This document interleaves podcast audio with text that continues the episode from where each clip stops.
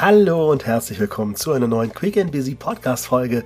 Heute mit dem Titel Dein Mindset zahlt nicht deine Rechnung. Ja, dieser Titel, den mag ich gerne, weil er trifft auf den Punkt, worüber ich mit dir sprechen möchte.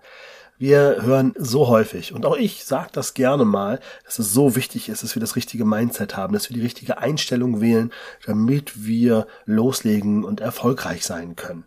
Allerdings muss ich dazu sagen, das ist tatsächlich nicht das Einzige, was wichtig ist. Denn dein Mindset zahlt noch lange nicht deine Rechnung. Ne, nur weil ich irgendwas positiv denke, habe ich noch lange nichts gewonnen. Und ich sage das und möchte dich da auch so ein bisschen animieren, nochmal zu reflektieren, weil in der Persönlichkeitsentwicklungsbranche gibt es wahre Booms für Großveranstaltungen, Großevents, wo allen gesagt wird, hey, du musst ein positives Mindset haben und schon läuft das. Oder aber auch gern gesehen ist, wenn irgendwas nicht funktioniert hat, ja, da hat es wohl das falsche Mindset. Ich habe das in diesem Podcast schon des Öfteren geteilt, dass ich das sehr, sehr fragwürdig finde.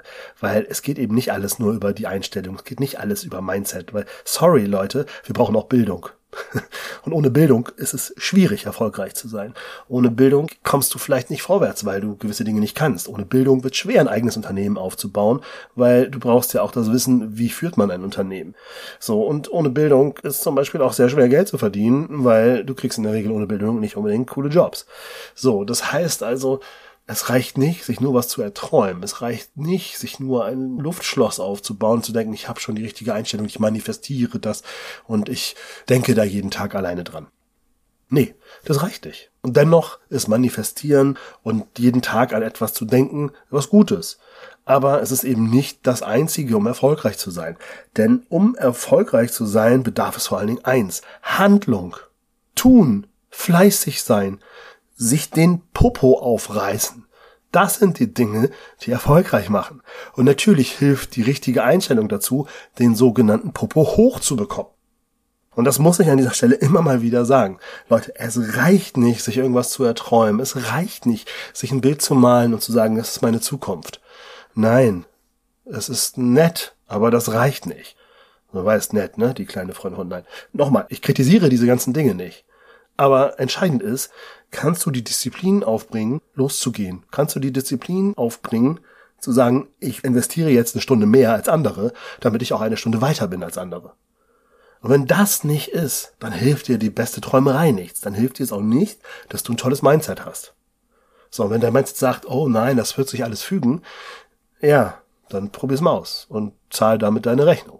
Ne? Also, das heißt, was möchte ich von dir? Ich möchte, dass du kritisch bist, dass du kritisch mit dir selbst bist, aber auch vor allen Dingen mit solchen Menschen, die dir erzählen, es ist alles so einfach und es geht einfach nur über einmal eine richtige Einstellung.